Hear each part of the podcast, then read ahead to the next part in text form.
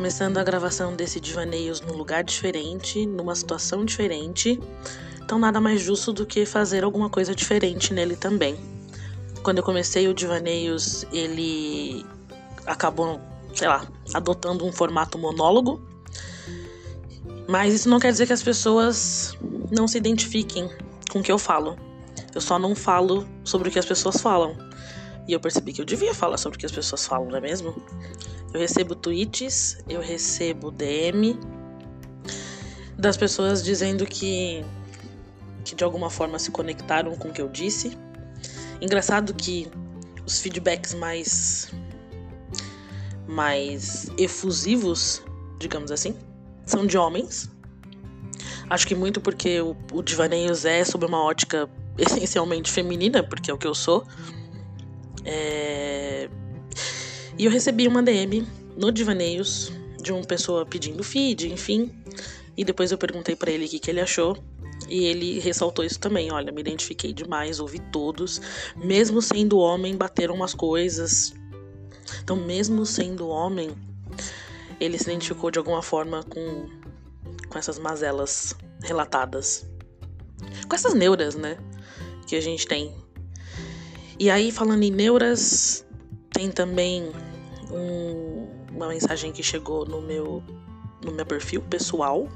Olha que louco, hein?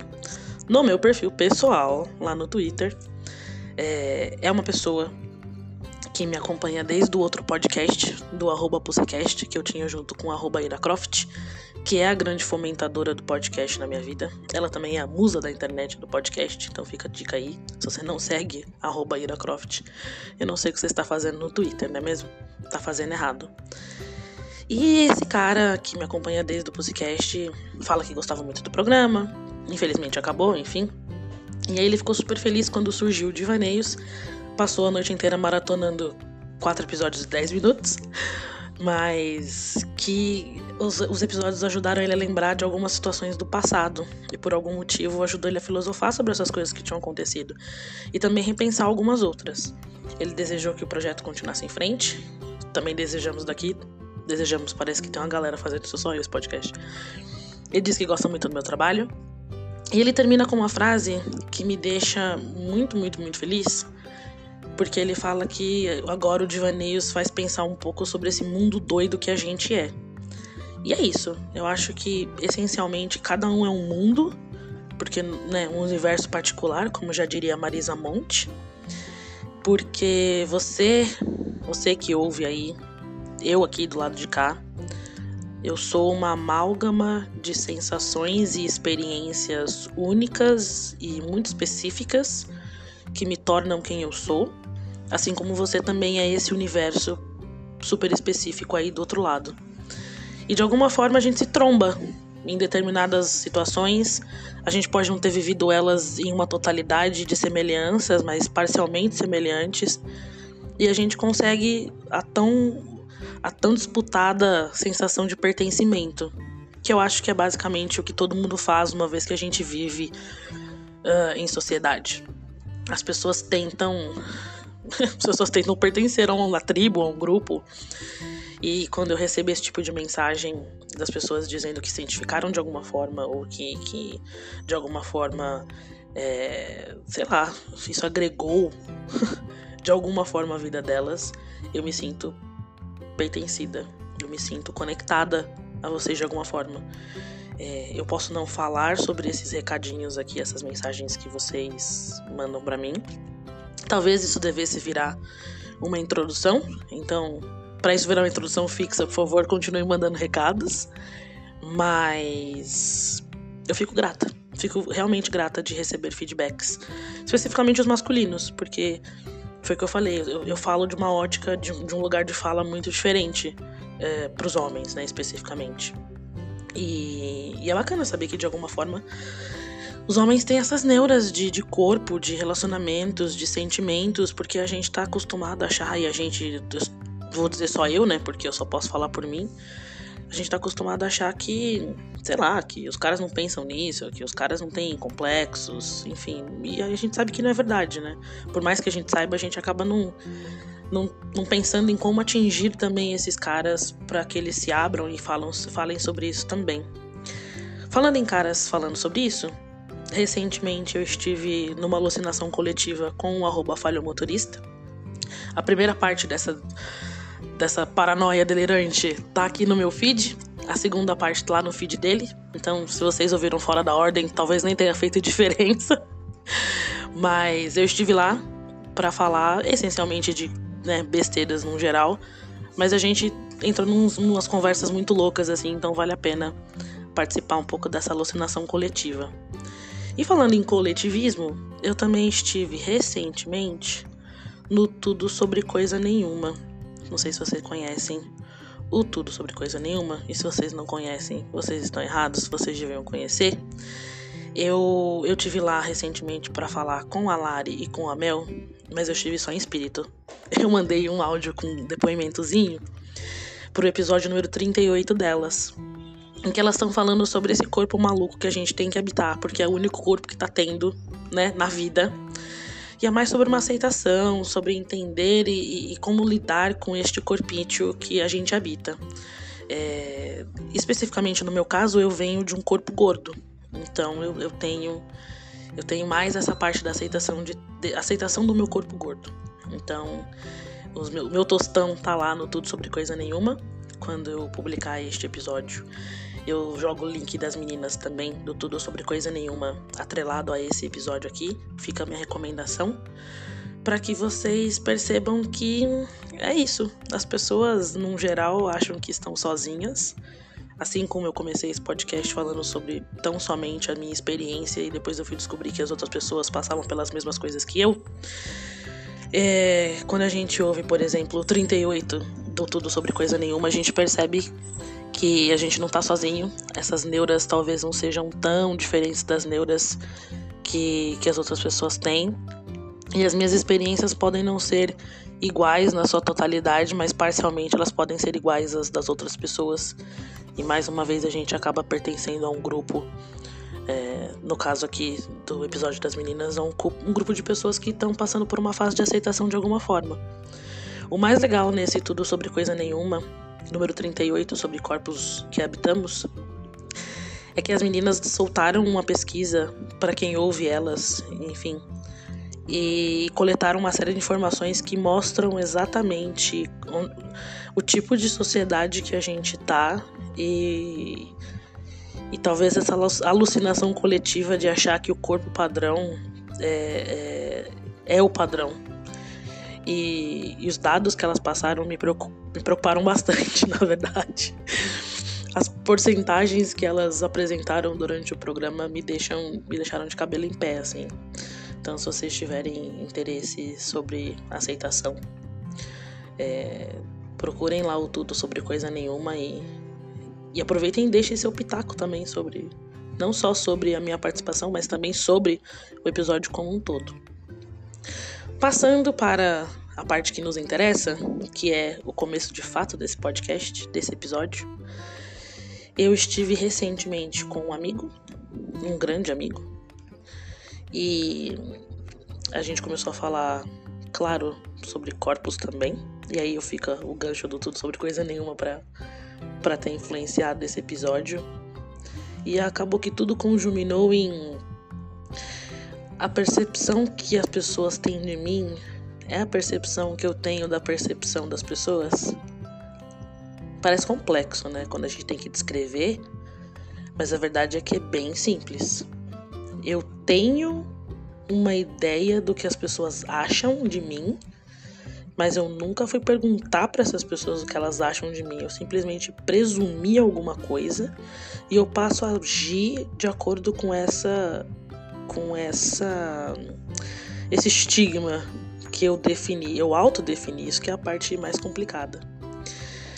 Numa mesa de bar eu encontrei esse amigo e e esse assunto surgiu porque eu acho ele um cara bonito, respeitosamente falando, eu acho ele um cara bonito. E ele não se acha um cara bonito. Apesar de todo mundo ao redor dele dar em cima dele, e, e claramente ele é um cara bonito, entende?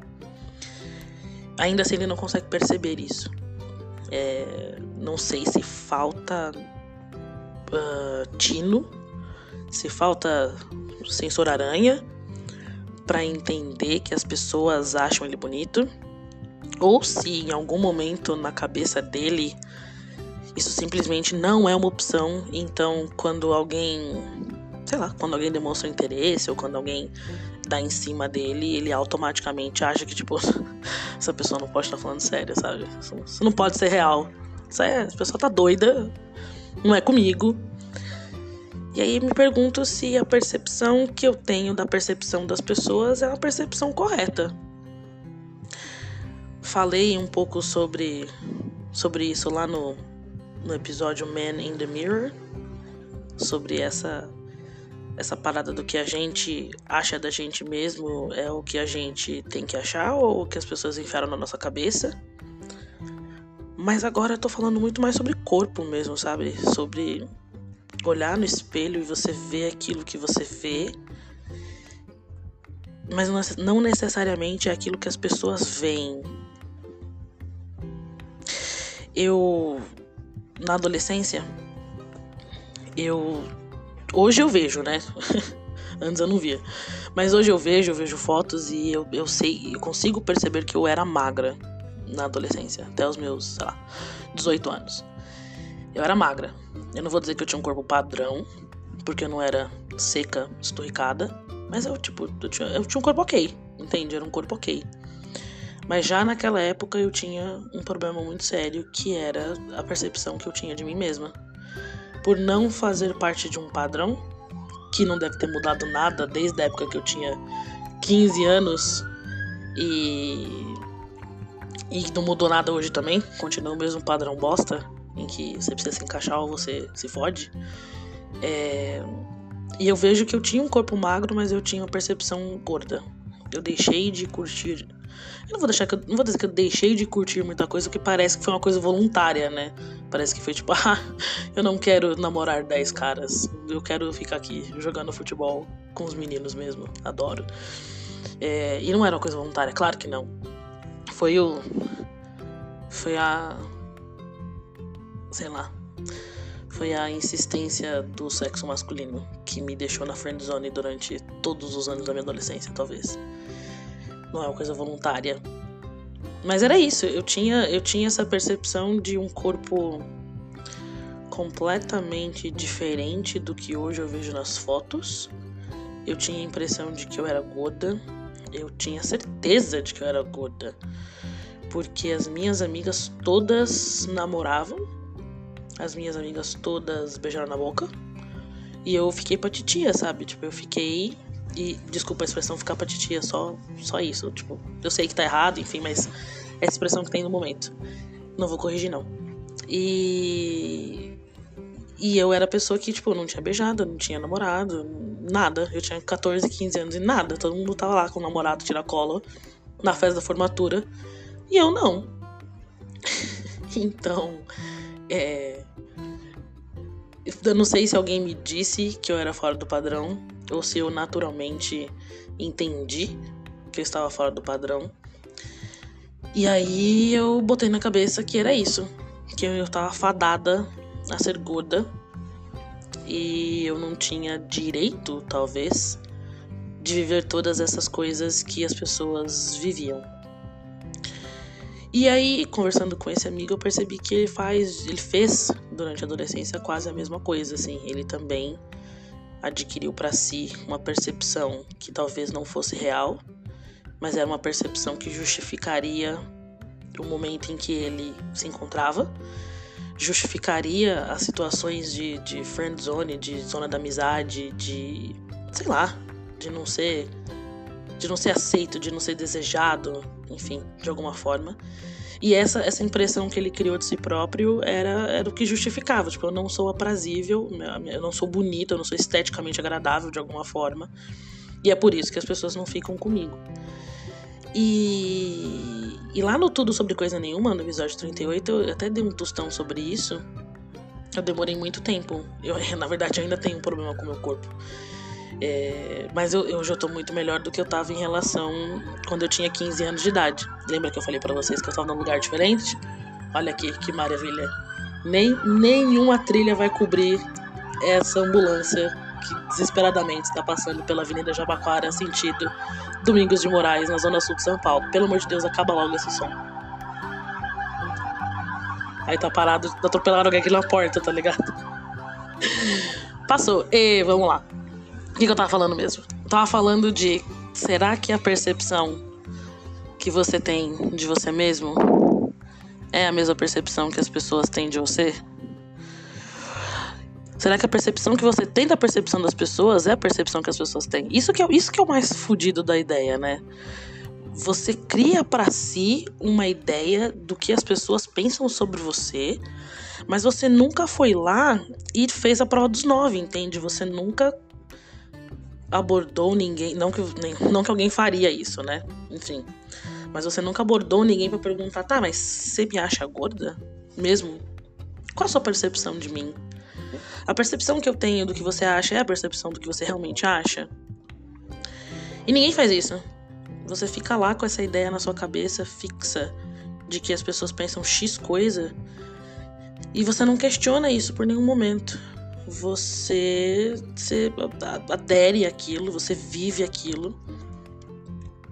E aí você tem uma infância, uma adolescência e talvez uma juventude funhanhada da cabeça porque você tem uma visão completamente distorcida, principalmente da sua noção estética. Isso aconteceu comigo, aconteceu com ele e provavelmente acontece com uma série de outras pessoas. E eu fico pensando o que eu estou fazendo para mudar não só a impressão que eu tenho de mim mesma, e hoje em dia eu tenho uma impressão muito muito acurada, muito certeira do que eu sou e de como eu pareço, esteticamente falando eu tô muito bem com o meu corpo. Eu não estou 100% feliz com o meu corpo, porque eu acho que que eu sei lá se dá para fazer isso, estar 100% bem com o seu corpo, mas em relação ao que eu tava no passado, os meus 15, 20 anos, hoje eu sou uma pessoa muito, muito, muito ok, muito de bem assim com, com o corpo que eu habito. Claro que eu ainda tenho milhares de coisas que eu gostaria de mudar no meu corpo, e aí vocês conseguem ir lá no Tudo Sobre Coisa Nenhuma, episódio 38, saber um pouco mais sobre essa minha relação com o meu corpo.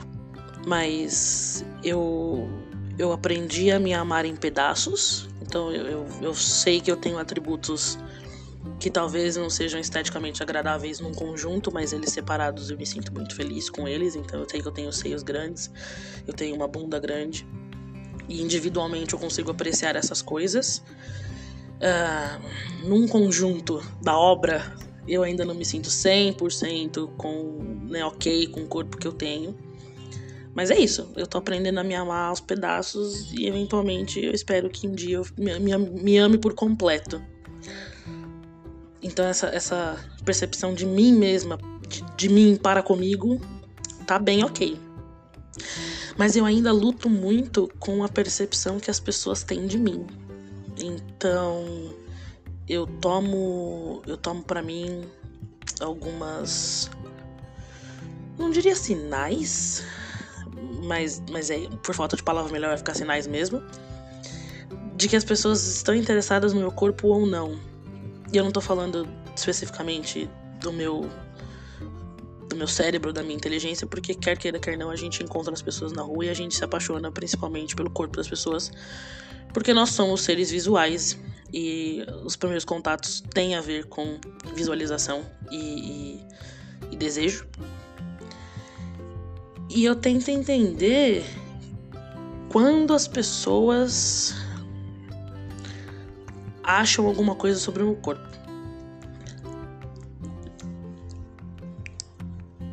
Será que eu sei o que as outras pessoas estão pensando sobre o meu corpo? Será que eu consigo identificar o que as outras pessoas estão pensando do meu corpo? Será que existem sinais que me mostram se a pessoa está interessada ou não no meu corpo? Eu não vou dizer que que eu sou entendida do assunto, mas se você for no YouTube, enfim, nesses outros sites, você vai achar análise comportamental, essa galera que faz análise de vídeo de presidentes e presidenciáveis, falando que ai, fulano olhou para a esquerda, então ele está procurando informações do passado. Direita, ele está procurando informações no futuro. Se ele olhar para cima, ele está procurando inspiração divina, tá ligado? Que é uma leitura corporal, né? Eu não sou fera em leitura corporal, mas tipo, eu, eu, eu acho que tendo passado por uma adolescência com uma visão deturpada de mim mesma, e isso eu só tô ciente agora, aos 31 anos de idade, eu acho que, que eu desenvolvi um certo sensor aranha, que eu vou carinhosamente chamar de. É, sei lá. De, de ler as pessoas. Eu acho que eu leio as pessoas no geral. Nem sempre acerto. Talvez eu seja analfabeta funcional em ler pessoas. Mas eu consigo hoje perceber quando uma pessoa está real oficial interessada no meu corpo e quando a pessoa está interessada no conjunto da obra que envolve o meu cérebro, no pacote. E mas ainda assim é tudo, uma, tudo uma, uma grande percepção, sabe? Eu não posso simplesmente assumir que aquilo que eu estou pensando, que a pessoa está pensando, é o que de fato a pessoa está pensando. E eu não acho que exista nenhum mecanismo a não ser ir lá e conversar com a pessoa. Ir lá e conversar com a pessoa. Presencialmente, de preferência. É, eu não acho que exista nenhum mecanismo que seja 100% acurado. Hoje eu tenho as minhas percepções sobre as percepções alheias. Nem sempre eu acerto elas. Mas eu fico pensando que, que talvez eu devesse parar de tentar adivinhar o que as pessoas pensam sobre mim e talvez perguntar o que as pessoas pensam sobre mim. E aí eu entro em outra questão que é eu tô pronta para ouvir o que as pessoas pensam sobre mim de fato? Mais do que isso, será que eu crio essas explicações, essas narrativas, essas justificativas e argumentações do que as pessoas pensam, sabendo que eu posso ir lá perguntar para elas simplesmente porque eu tenho medo da rejeição? Porque eu poderia levantar e, sei lá, atravessar a balada e chegar no cara e falar: tá, mas você tá afim de mim ou não? Poderia. Eu só não faço isso. E aí eu não sei se eu não faço porque eu porque eu já criei na minha cabeça uma ideia de que aquele cara não tá interessado em mim porque quem se interessaria por mim, não é mesmo? Ou se eu crio essa narrativa do quem se interessaria por mim porque eu tenho medo de ir lá e ouvir um não, não tô interessado por você. Eu tenho a impressão de que qualquer jeito que eu encare essa essa questão especificamente, eu sinto que eu tô me sabotando. Porque se eu crio na minha cabeça e não pergunto pra pessoa, eu corro o risco de estar errando. Se eu crio na minha cabeça e não pergunto pra pessoa porque eu tenho medo de ouvir a resposta da pessoa, sendo, sendo que eu poderia ir lá e perguntar pra pessoa, eu tô me sabotando. Eu não, eu não consigo ver uma solução. Uma solução óbvia para esse tipo de problema, que é entender a percepção das pessoas sobre a ótica das pessoas e não sobre a minha ótica do que as pessoas pensariam de mim. É... Talvez eu devesse pensar menos no que as pessoas pensam de mim. Não que isso não que isso não influencie o que eu faço, mas eu vou dizer que hoje Hoje a influência é bem pequena. Já foi muito, muito, muito maior quando a gente tinha lá os seus 16, 17 anos e fazia dietas mirabolantes e hoje tem um corpo cheio de estria por conta do efeito sanfona. Porque ficava tentando caber dentro de um quadrado que claramente não me abrangia. Eu não eu não tenho um corpo padrão, eu não nasci para o corpo padrão. Mas antigamente eu, eu tentava me enfiar nesse padrão então, a opinião das pessoas sobre mim contava muito. Porque se alguém chegava para mim e falava, nossa, mas você tá fofinha. Opa, dieta do coração, do hospital do coração. É isso aí, vamos tomar sopa batida no liquidificador três meses seguidos até você perder, sei lá, tipo, 12 quilos de uma maneira completamente não saudável. Porque a opinião das pessoas importava pra caralho, assim, sobre a minha percepção de mim mesma. E hoje não. Hoje eu faço dieta se eu quiser e faz um tempo que eu não tô querendo, nem galera. Faz um tempo. E então, por que, que eu continuo tentando ler as pessoas? Se não. É eu fico doida. Eu tô indo, acho que eu tô ficando doida em parafuso já. Eu não influencio pela opinião das pessoas, mas eu não consigo parar de tentar ler o que as pessoas acham de mim. O que me faz entender que talvez sim, a opinião das pessoas sobre mim importa, importa mesmo, porque eu continuo tentando ler. Ah, e vocês? A percepção que você tem de você mesmo bate com a percepção que você tem do que as pessoas acham de você? Com certeza isso é um assunto que você precisa levar para terapia. é, leve o assunto para a terapia, fale com o seu terapeuta. Porque afinal de contas, depois desse episódio, com certeza você já começaram a fazer terapia, né? Poxa, é recomendação de todo episódio. Façam terapia.